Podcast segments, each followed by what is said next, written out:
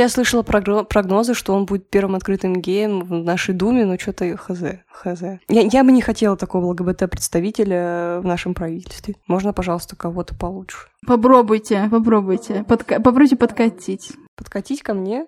Не надо. Ну, в смысле, что вот как я, Да, на маршрутке подкатить. по дружеском смысле.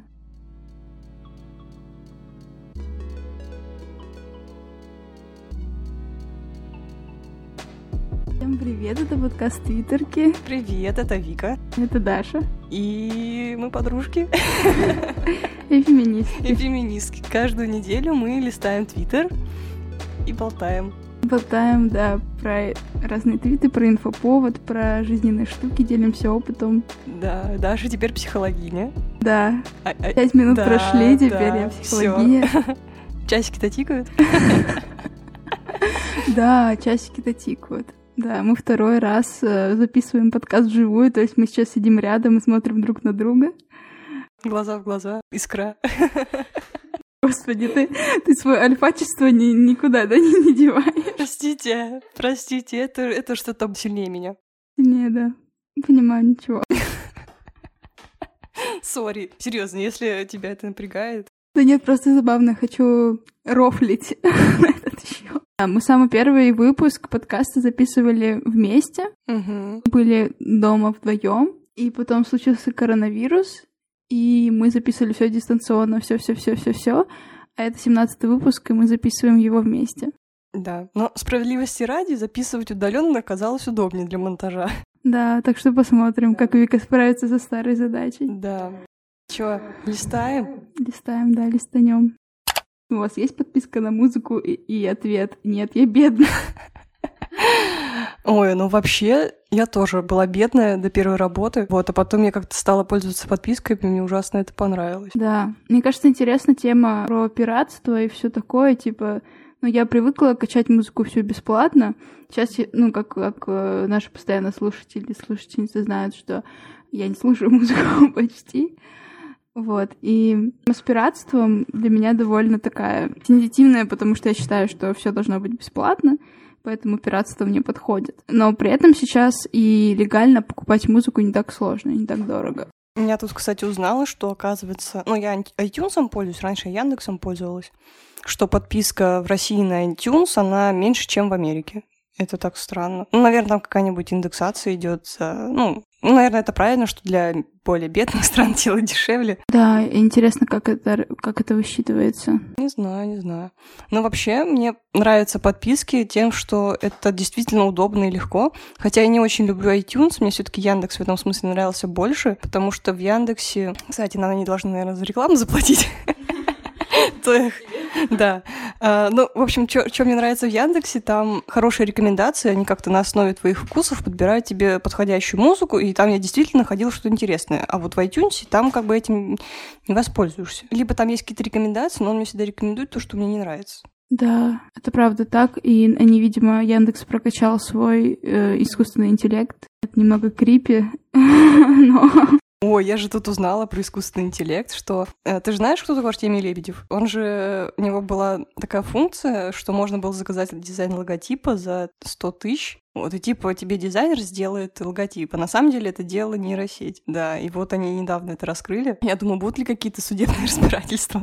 Ну, потому что в контракте-то не было написано, что это нейросеть делает. Я надеюсь, будет. Пусть огребет по полному, да. Согласна. Но вообще мне еще, знаешь, не про музыку, а вообще вот типа на Netflix тоже очень удобно и классно, и мне нравится. Я бы, может быть, смотрела бы только на Netflix, потому что, ну, мне удобно смотреть, потому что там много чего на английском с русскими субтитрами, но дело в том, что я смотрю с родителями некоторые сериалы, а они не смотрят на английском, и приходится им пиратить.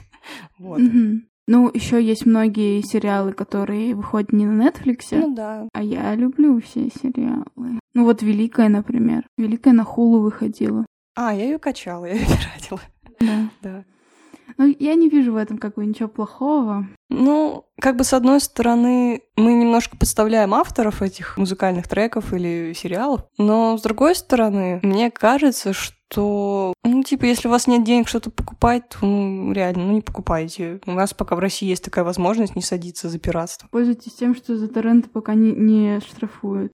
Очень легко быть, в кавычках, острым, когда на твоей стороне государство, общество, вековые предрассудки, репрессивная машина, новая конституция, крутой продакшн и куча денег. Так что, мне кажется, стоит задавать себе этот вопрос. Я сейчас жестко шучу или же я просто тупой? Ну, короче, это один из тех твитов про то, что юмор, как и любое как бы искусство, не знаю, какое-то массовое, массовое творчество, оно встроено в общественный контекст. Есть много комиков, которые шутят а, нормативно гетеронормативно, гомофобно, сексистски, расистски и так далее. В России таких много, и за рубежом таких комиков много. Но и как бы это легко делать, потому что легко получать деньги с такого юмора, потому что как бы, все, все над этим смеются.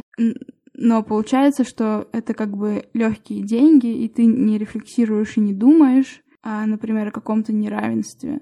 Вот. Хотя вот мне Даша Рокоссовская сказала, то ей кажется, или так и есть, не знаю, что комики, они часто более прогрессивные и более критикующие, в принципе, то, что происходит. И слушала один подкаст Film Talks со стендаперкой русскоязычной, она говорила, что стендаперы зарабатывают тем, что думают постоянно о чем-то размышляют. Ну, как бы получается, есть какой-то фастфудный юмор, да, вот этот, который ниже пояса, как моя мама называла, Comedy Club. Долгополов один из тех, кто, ну, реально шутит на какие-то сложные темы и реально м-м, прислушивается к какой-то критике, например, типа не, не говорить слово на букву П или еще что-то. Ну, в этом смысле мне нравится Долгополов, потому что я за ним слежу в Твиттере, и он, типа, понимает, когда, если он что-то делает не так, ему что-то предъявляют, он, э, типа, чекает свои привилегии и исправляется. В этом он э, мне симпатичен.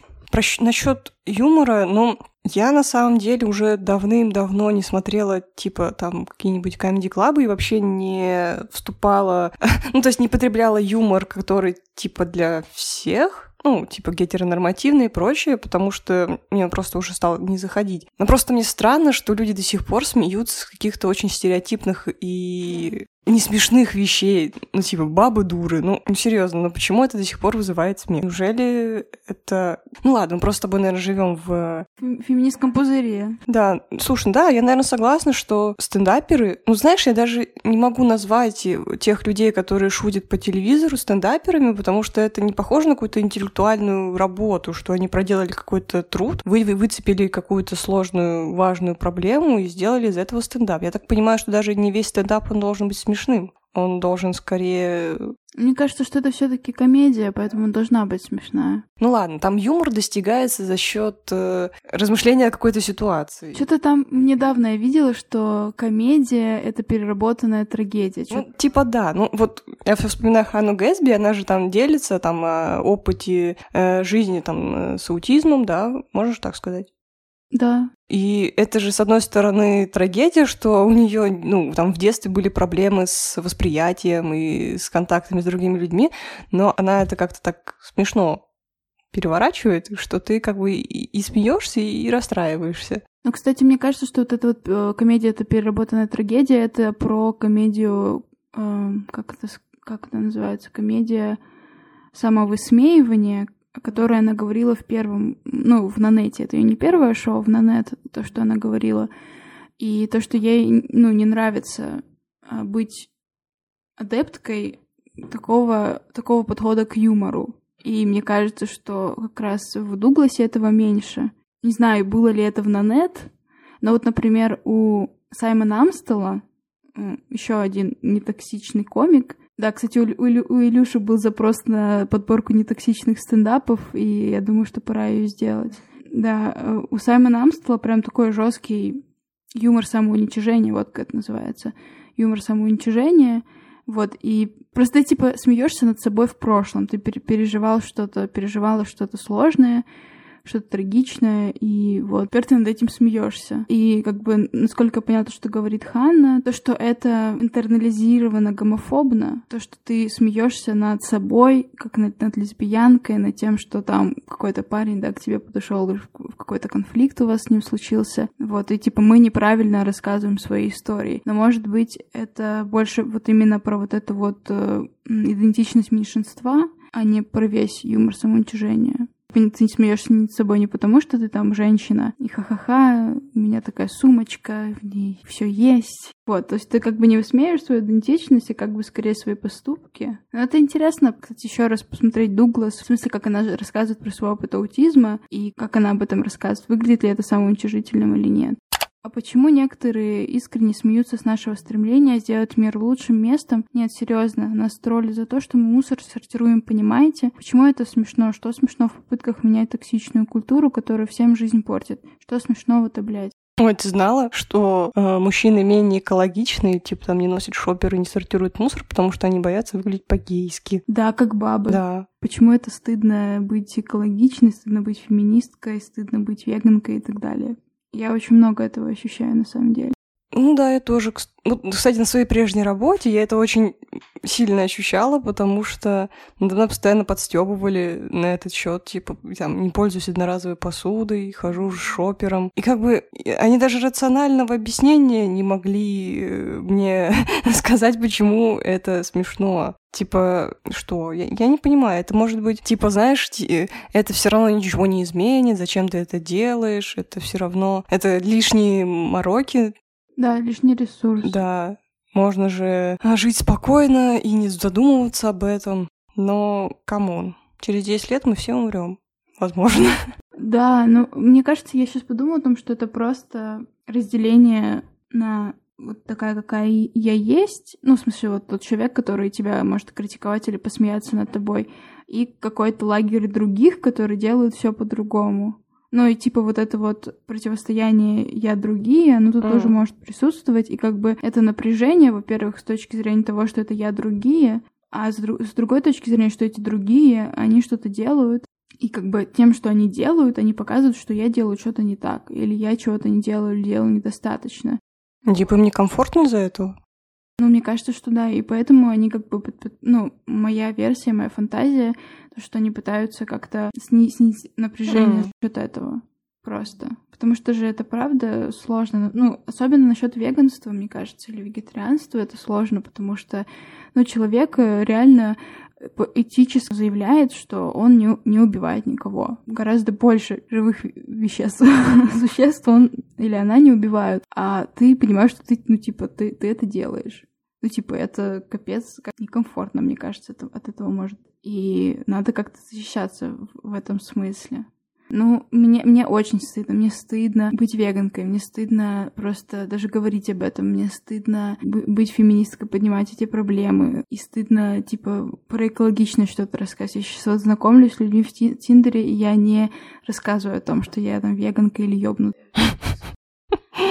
Ну, мне стыдно тоже быть феминисткой, но знаешь, мне стыдно не в Тиндерах, а типа на работе там прочее. Потому что, во-первых, я не знаю, какая будет реакция, во-вторых, ну как бы же еще работать. Да, почему, почему нам стыдно? Потому что мы как бы тратим ресурсы на что-то. Ну, например, даже на осмысление, на какие-то простые... Ну, как я думаю, то, что пришла мне в голову мысль, да? Что мы тратим ресурсы на какие-то действия. И, ну, когда мы, типа, выходим в общественное поле, мы как будто бы и просим других тоже тратить эти ресурсы. Просто тем, что мы это делаем и говорим об этом. Но, по сути, активизм в том заключается, в том, чтобы подумай, поделай это. Это важно. Не знаю. Вот. Но это, это стыдно. Не знаю почему. Это не должно быть стыдно, это не должно быть смешно. И то, что у вас есть ресурсы заниматься хоть чем-то, это круто. Это, ну, это не должно быть стыдно. И я понимаю, что это стыдно, и вот мы тут сидим вместе и стыдимся, но это неправильно, так не должно быть. Ну да, причем те люди, которые отличаются от нас взглядами, они даже и не стыдятся того, что они делают, возможно, ужасные вещи. Ну просто их больше, наверное, поэтому им сейчас не стыдно. А когда э, чаша весов перевесит в сторону других, если такое когда-нибудь произойдет, может быть, и им станет стыдно. Хотя вот знаешь, э, я думаю, что в более развитых странах, например, уже стыдно быть гомофобом или расистом. Угу. Ну, думаю, что да. Расистом точно. Ну, в смысле, там же в некоторых штатах в Америке даже можно получить или штраф, или что за N-word. Угу. Так что, видимо, все может измениться однажды. Ну, глядя на кейсы темнокожих протестов, если так можно сказать, сейчас в Америке все равно, конечно, вся эта белая сила, она сильна. И это, наверное, вот по поводу того, что есть штрафы за язык ненависти, да, это показывает, что есть юридическая основа, да, какая-то, и она, ну, расизм пресекает на уровне законов, нормативных каких-то правовых актов, но есть, конечно, еще очень много бытовых каких-то представлений. И, но это все, я считаю, должно работать в комплексе, да, и с, с бытом работать, с бытовыми представлениями, и с правовыми актами. Одно не, не должно быть без другого. Вот, это круто, что есть хотя бы законы. Поддерживаю этот тред Полины, потому что, как, как она, я раньше тоже поддерживала шведскую модель. Что я поддерживаю сейчас, я не знаю, у меня нет подобного опыта, я не имею права говорить за персон, у которых этот опыт есть, и забирать их голос. Хочешь про ситуацию рассказать? Ну, давай расскажу. Если кратенько, то Ника проводит стрим э, со своей подругой, которая, я не, не очень поняла, она снимается в порно, либо она проституированная женщина. Или она просто там работает? Ну, может быть, да, мы не, не в курсе. В общем, она сказала, что она хочет поддержать свою подругу, и они на одном из порно-сайтов будут делать стрим и собирать деньги. Я, кстати, не поняла, что они деньги собирают. И она сделала там внизу картинку с надписью Sex work is work. Да, вот, она это сделала. Ну и там, соответственно, схлестнулись э, две расколотые части феминизма, которые поддерживают проституцию, да, и не поддерживают проституцию. Вернее, это не так, даже проституированных женщин. Вот. Я, наверное, не хочу обсуждать Нику, ее активизм и все такое, потому что ее очень много говном поливают из-за этого. Я бы лучше поговорила в целом о проституции, о порно, наверное, и, может быть, мы с Дашей бы поделились своими взглядами, не знаю, у нас схожи или нет на эту проблему.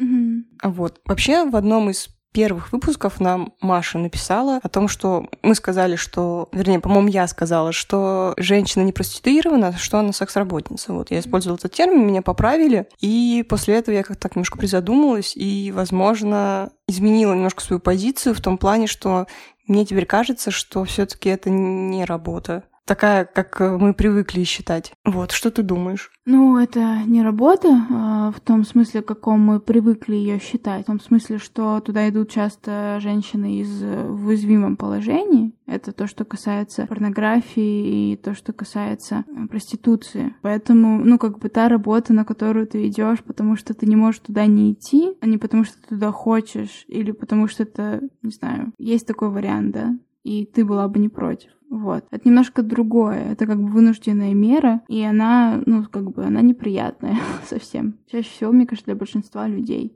продавать свое тело за деньги, это, я не знаю, у меня тоже, да, нет такого опыта, я не знаю, как это что, что там происходит, но как бы имея какой-то, не знаю, опыт э, взаимодействия в Тиндере, я понимаю, что это, ну, это неприятно просто. Это как бы нюдисы, какие-то видео или еще что-то, то, что мы все там, да, отправляем своим партнерам, партнеркам или каким-то потенциальным партнерам, партнеркам. Это то, что ты делаешь, типа, по своей воле. И то, когда ты хочешь быть в этом контексте проституированных женщин, нету этого выбора. Uh-huh у них не, они не могут сказать, нет, сегодня я не буду этим сниматься, или нет, на этой неделе я не буду этим сниматься. Чаще всего такого нет. Ну и плюс, э, если даже, например, этот выбор как бы есть, это все равно работа, и тебе нужно идти зарабатывать деньги, чтобы просто жить. Да, проблема проституции в том, что да даже съемки в порно — это ну, травмы, это вообще все в принципе можно считать насилием, но это таковое есть, потому что если что, женщина не может просто отказать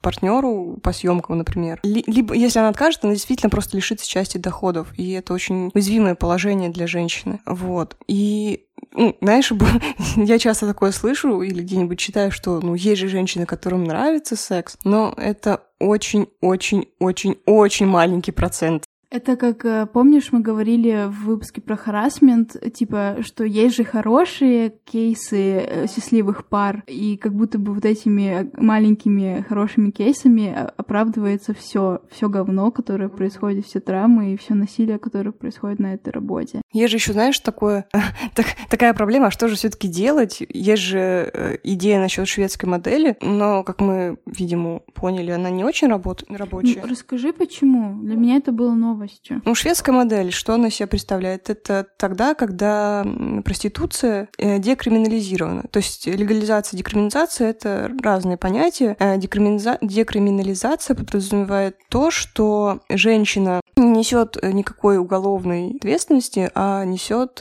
клиент и сутенер. То есть в случае, если женщину покупают, наказывают не женщину, наказывают клиента, ну и, соответственно, продавца. Вот. И почему ну, вернее, единственный аргумент, который я помню, я, к сожалению, не подготовилась, а, это то, что есть проблема ухода в тень, потому что клиенты, они боятся быть э, пойманными. Mm-hmm. А женщинам все равно как бы выбора нет, потому что они чаще всего... Я, я, я, кстати, тебе скинула статью, можешь открыть, там статистика есть. Вот, можем взглянуть. Я не помню цифры, может быть, Даша откроет, и мы найдем. А большой процент женщин, идущие в проституцию, это женщины, не имеющие возможности другого варианта дохода. Там, короче, было исследование, я не помню, какая это была страна, где было по-моему, декриминализирована проституция, и местные девушки, они не шли в проституцию, и, в общем, это делали иммигрантки, а у иммигранток, э, как бы, ну, шансов э, очень мало найти хорошую работу, если они еще нелегальные, проституция — это единственный выбор, куда они могут пойти. И вот я могу зачитать, например, данные о том, что 64% э, проституированных женщин на работе угрожали оружием, или 71% э, били клиенты. Ну и вот 63% насиловали сверхоплачиваемые или принуждали к формам интима, которые не были оговорены. Так вот, я о том, что из-за этой шведской модели многое уходит в тень, и клиенты становятся более маргинальными, наверное. И, возможно, из-за того, что они уходят в тень, они могут быть более жестокими, и из-за этого женщины страдают. Вот. И поэтому я как бы не считаю это работой, потому что на работе у тебя есть там, типа, соц пакет какой-то. Даже если это нелегальная работа, ты все-таки можешь найти другую нелегальную работу, где тебе не будут каждый день угрожать оружием. Тут были интересные данные, можно что-нибудь найти. А, ну вот. А дополнительный опрос в ЮАР. Сравнили уровень насилия против проституток с уровнем насилия против уличных торговок. Торговки работали на тех же улицах, что проститутки, но продавали что-то кроме секса. Средняя уличная торговка старше средней проститутки на 6 лет. Меньше 10% торговок пережили побои, изнасилование и угрозу оружием. У проституток эта цифра составляет 50-60% на тех же улицах. Я думаю, эти цифры что-то договорят. Плюс ко всему в проституцию довольно большой процент э, вовлекается именно с детского возраста. Типа там 13 средний возраст, нет? Нет, это какая-то... Мне говорили, что это какая-то ошибка, типа, статистическая, они где-то ошиблись. Но вообще, да, ранний возраст. Да. Мы ставим эту статью. Да, там интересные данные, может быть, вы что-то найдете. И, собственно, даже легализация... А, ну вот, легализация вытеснила 90% бизнеса в подполье, где никто ни, за... ни зачем не следит. То есть есть такой аргумент, что если мы э, сделаем это легально, что у женщин появится защита какая-то, да, государственная, что у женщин, э, там, не знаю, какие-то гарантии будут, что будет все безопасно. Но это же все равно похоже ведь на какое-то рабство, да? Потому что ты продаешь тело чужое, чтобы выполнить какую-то работу сексуальную. Ну причем это еще с сексом связано? Это такая травмированная вообще тема. А, да, многие ведь проституированные женщины имеют психические расстройства типа ТСР. Ну, это сложно говорить, что это именно из-за проституированности, потому что часто в проституцию идут женщины, которых, которых в принципе судьба не очень хорошая. Там много факторов может быть помимо этой неработы. Угу. А, но безусловно, это не сказывается хорошо на психическом состоянии. А, вот, я, кстати, нашла. 59% немецких проституток на опросе сказали, что их работа с легализацией не стала безопасней. Вот. И в Германии и в Голландии с легализацией в разы вырос спрос на услуги. Но местные женщины не шли на эту работу в нужных количествах. И как раз-таки огромное количество женщин э, привлекалось из бедных стран. Вот. Что, кстати, обрушивало рынок и делало работу еще менее оплачиваемой. Вот, потому что, ну, э, женщины из других стран, они просто берут меньше, чем местные. Вот. Короче, страдают все. Mm-hmm. И я считаю неправильным поддерживать сайт, э, порно-сайт, который э, неоднократно был замечен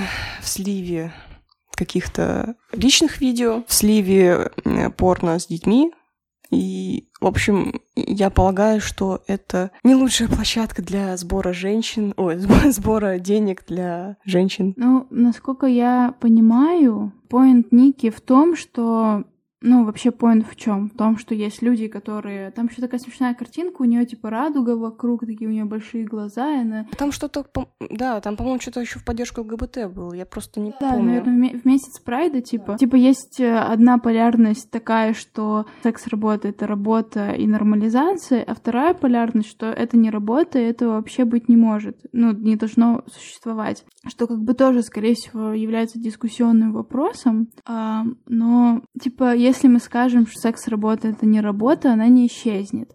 И это не значит, что если секс работа это не работа, это не значит, что мы не должны помогать именно проституированным женщинам. Сколько понимаю, поинт Ники был в том, чтобы собрать денег и помочь именно проституированным женщинам. И там был как бы была критика ее, которой она прислушалась. Было много критики. Та критика, которой она прислушалась и писала об этом, она о том, что, окей, помогайте проституированным женщинам, может быть, через какие-то благотворительные фонды или инициативы, которые связаны напрямую с ними, а не через порно-сайты, которые, ну, отвратительно себя ведут и... Да, да, с, этим, с этой критикой я согласна. Но я так понимаю, что Ника... Да, кор... да, там, короче, Главный поинт в том, что Ника считает, что женщин надо поддерживать. А, видимо, она считает, что ее критикуют за то, что э, те люди, которые хотят, чтобы проституции вообще не было и, и не помогать им женщинам. Но, как я понимаю, они не против им помогать и выводить из этого бизнеса. Но Короче, эта проблема должна решаться вообще системно и глобально. То есть, если мы, мы не можем ее решить легализацией или, или криминализацией всего, это системная штука, и надо заниматься прямо основательно и решать там гендерные вопросы, какие-то образовательные штуки и прочее, прочее. И Типа мы вот так просто это не решим, декриминализировав или криминализировав что-то. Так что да, надо было некий через другой ресурс собирать. Это, мне кажется, это серьезный проеб с ее стороны, в том смысле, что она не прочекала это все. Антон Красовский, журналист, один из немногих медийных крытых геев в России, проголосовал за поправки. Как же смешно выглядит в итоге с его стороны оправдателя объяснить самый тупой поступок, который только мог сделать такой человек, как он. Отвратительное жалкое зрелище. Ну, я тебе так скажу. Мое знакомство началось с ним сначала с позитивной ноты, потому что, ну как же так, открытый гейм, получается. Занимался компанией Собчак, занимался компанией Прохорова. И, ну, мне было интересно. Я, в общем, одно время смотрела его интервью, вот узнала про спид-центр, узнала, что он ВИЧ-положительный. Но чем больше я смотрела, тем больше я убеждалась, что он такой же, как и все единороссы. Да он сам этого не скрывал и открыто говорил, что я такой же, как и Путин. Так что мне, конечно, не очень понятно, почему он такой точки зрения придерживается. Потому что он все-таки ЛГБТ-персона, он ВИЧ-положительный, и он сам сталкивался с этой системой и понимал, что она совершенно не рабочая. И, в общем, открылся для меня как редкостный мудак. так что я, в принципе, не удивлена, что он поддержал поправки. Mm-hmm. И он у меня никогда особо положительным и не был. Ну, мне он нравился, и это тот был чувак, который был на дожде часто, и я даже не знала, что он за Путина. Типа, я не знаю, я его слушала в, в контексте ЛГБТ-активизма и в контексте ВИЧ-активизма. Короче, для меня было, конечно, шоком, это очень странно. И ну, у меня какая-то ностальгическая и очень нежное, нежное отношение к некоторым медийным персонам, потому что когда-то я к ним прислушивалась, и они у меня оставляют какой-то такой приятный, светлый отпечаток, не знаю, в моем сердце. И, конечно, это идеализация, и, ну, я не могу знать про все. Тот же, да, Красовский, мне он не очень нравится, как он, как он изъясняется, как он говорит, довольно грубо очень, грубо очень часто. Ну, и очень много, что он говорил, даже даже в интервью Дудя, ставим ссылку, мне казалось довольно не про, не про путинским и не про, ну, много критики того, как это происходит в России, и довольно сложно критиковать что-то, э, какую-то область системы и не критиковать Путина, при этом поддерживать его. Ну, я, честно говоря, не помню, что он там писал, оправдывая свой выбор. Может быть, там... Ой, там ничего, ничего четкого как бы нет. Мы, мы как бы в Твиттере выкладываем все твиты, которые обсуждаем, можете посмотреть. Но там как бы реально потуги какие-то непонятные. Но это же еще про ЛГБТ-персон, которые поддерживают путинский режим. Угу, что тоже очень странно.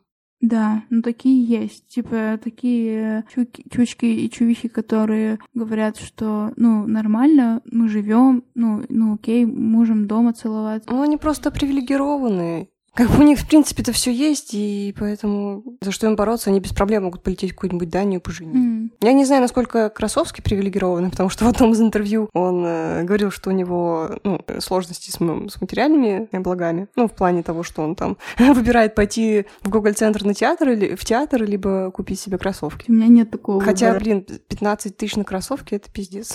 У меня кеды 500 рублей стоят. Я да, честно, не понимаю его позицию. И он, в принципе-то, такой себе чел. Хотя я слышала прогнозы, что он будет первым открытым геем в нашей Думе, но что-то хз, хз. Не знаю, если... Я, я бы не хотела такого ЛГБТ-представителя в нашем правительстве. Можно, пожалуйста, кого-то получше.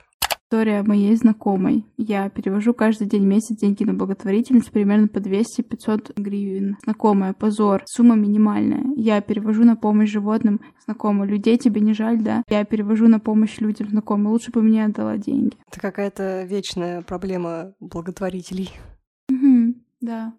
Ну, это типа, когда ты... Ну, это, мне кажется, вечная проблема не только благотворителей, а вообще активизма Активизм, какого-нибудь. Да. Потому что когда ты стоишь на митинге, на любом в поддержку животных, в поддержку, в поддержку детей, в поддержку пенсионеров, в поддержку э, других людей, э, тебе все равно какой-нибудь чел или чувиха, скорее всего, чел, пройдет мимо и скажет, типа, вам делать нечего, типа, помогайте другим и все такое. Да просто люди охуели. Мне кажется, это тоже вопрос к вот этому, а, почему люди как-то негативно комментируют любой, любую попытку сделать лучше в какой-то сфере. Мне кажется, это вот одного поля ягода какая-то проблема.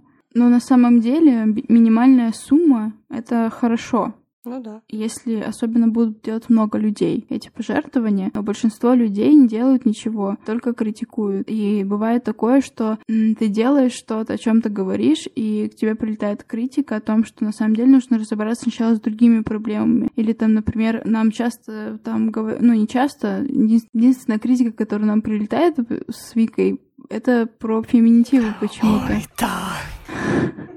Это так смешно потому что мы так много о чем говорим здесь, и о насилии, и вот о проституции, и вообще обо все, всех феминистских проблемах, а при, при, э, говорят люди почему-то о феминитивах. Типа, почему вы скопируете на этой теме? Почему вы уходите от какой-то тяжелой реальности в легкую тему феминитивов? Почему вы разбираетесь, э, пытаетесь тут что-то сделать? Ну, мы-то пытаемся что-то сделать, а эти люди вообще ничего не делают, скорее всего. Когда я встречаю такую критику, типа, вот лучше бы заняться было этим, и я обычно отвечаю, типа, ну, давай, иди и делай это. Типа, если ты считаешь это важно, почему ты тогда этого не делаешь? Вот, ну и как бы это грубый ответ, но это чаще всего, что я говорю. Ну, это правда ведь, потому что мы с тобой э, обладаем ограниченным количеством ресурсов, как бы мы сами выбираем, о чем нам говорить. Как бы, может быть, э, люди не обращают внимания на то, что мы вкладываемся, ну, мы все таки делаем какой-то никакой проект, и это очень энергозатратно, и мы просто не можем обсудить все и затронуть любую проблему, которую люди считают важным и нужным, и Люди да. обесценивают наш вклад, который мы уже сделали. А, даже такой незначительный, как феминитивы, хотя я считаю, что феминитивы не менее важны, как и другие темы. Да. Ну, я еще, кстати, вот мы переписывались с Викой по поводу последних комментариев э, по поводу феминитивов. И вот то, что на нас, на, ну, нам сказали, что мы скопируем на этой теме. А, и я вот думаю, а не скопируют ли люди, которые говорят нам, что мы скопируем? ну, как бы, как будто бы тема, например, домашнего насилия, сексуального насилия, она такая э, понятная, что это понятно, что это ужасно, и она какая-то недискуссионная, и мы такие, да, это плохо, и мы как бы не говорим об этом. Вот, и также и наши критики, и наши слушатели тоже как бы не говорят, например, пишут комментарии не то, что да, слушайте, девчонки, спасибо, что вы это обсудили, насилие это ужасно, спасибо, что поделились там своим мнением, своим опытом и так далее. А пишут про феминитивы, типа, не только мы, ну, как бы я не, не, не, не удаляю как бы вот того факта, что, возможно, да, мы обсуждаем что-то, что легче, что-то, в чем можно разобраться, посмеяться, побомбить. Потому что на, на тему домашнего или сексуального насилия довольно сложно что-то сказать, кроме того, что это пиздец. Мы, кстати, сделали целый выпуск про харасмент, так что послушайте, если не слушали. Да, вот. И почему мы делаем невидимой эту повестку, но при этом, о которой говорят феминистки, да, например, насилие, но делая очень видимой э, тему феминитивов. Ну, потому что это какая-то прикольная тема, на которую можно поговорить, и которая как будто бы, которая как будто бы есть о чем поговорить, да, то есть она не настолько э, определенная для большинства людей, да. Да, тут есть поле для дискуссий. Да, как будто бы есть. Короче, мне кажется, это очень интересно, почему люди именно за это цепляются. Но когда люди за это цепляются, остальные темы реально остаются как будто за бортом. Угу. Можно написать какой-нибудь поддерживающий комментарий нам. Да, ну, вы знаете, мы любим поддерживающие комментарии, пожалуйста. Еще я люблю отзывы на iTunes, которых пока нет. Пишите, блядь, отзывы. У вас в школе была градация параллельных классов типа А — элита, Б — ну норм, В — ну такое, Г — все ясно, Д — почти уголовный элемент. Ты в каком классе училась? Блин, хороший вопрос. Э, ну, я, конечно, помню, какой букве я училась, когда прям начинала учиться. Я училась в В, по-моему. Я училась, по-моему, в В, и мы не были элитой. У нас был гимназический класс. Mm-hmm. Не, не наш класс был гимназическим, а АА а был гимназическим. Был какой-то... Мы были среднячок, по-моему, а был еще какой-то. Нет, все не так. Это я правильно запомнила, что я училась в В, но, по-моему, Б был элитным, а А среднячок. Mm-hmm. Я не знаю, я могу ошибаться. Ну, короче, вот такое распределение было. Может быть, мы не были среднячком, только мне, мне так казалось. Вот, но я училась в довольно будляцкой школе. так что элита там тоже была сомнительная, мне кажется. У нас в школе э, была тоже градация. У нас в началке были А, Б и В классы. Я училась в А. Но меня забыли в школу отдать.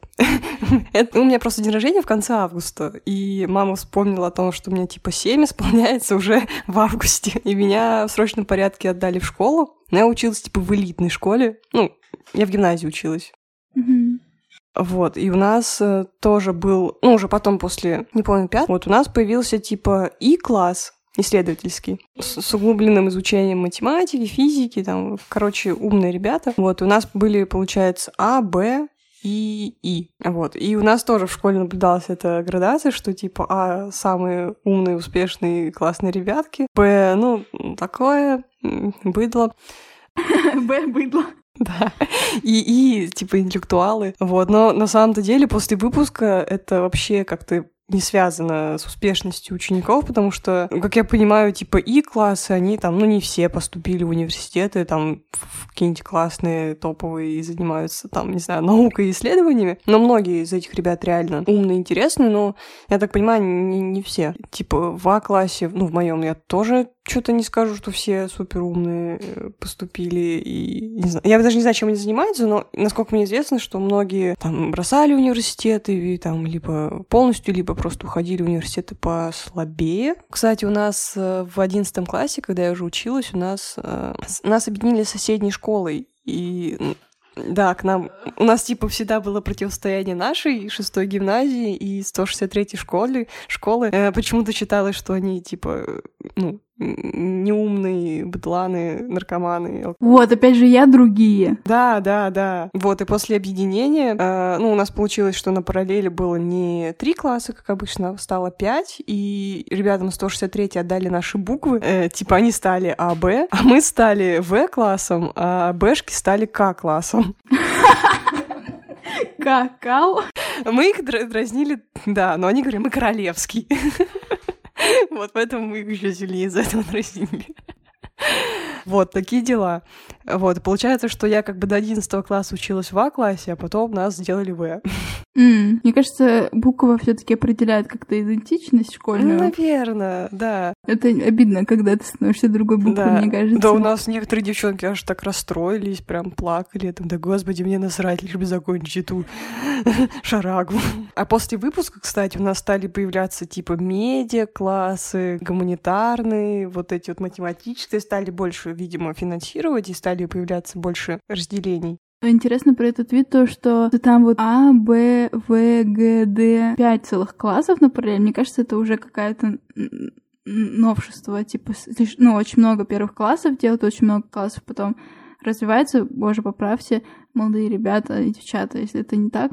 Но, блядь, у нас был А, Б, В, все. Ну да, а у нас тоже, у нас же, собственно, школу-то и объединили, потому что детей стало больше, сделали одну школу чисто начальной, а вторая школа, вот, то есть моя уже наше здание, в которой я всю, всю жизнь училась, а, уже сделали до средней старшей школы. То есть у нас в первых классах там даже не Д, а там типа...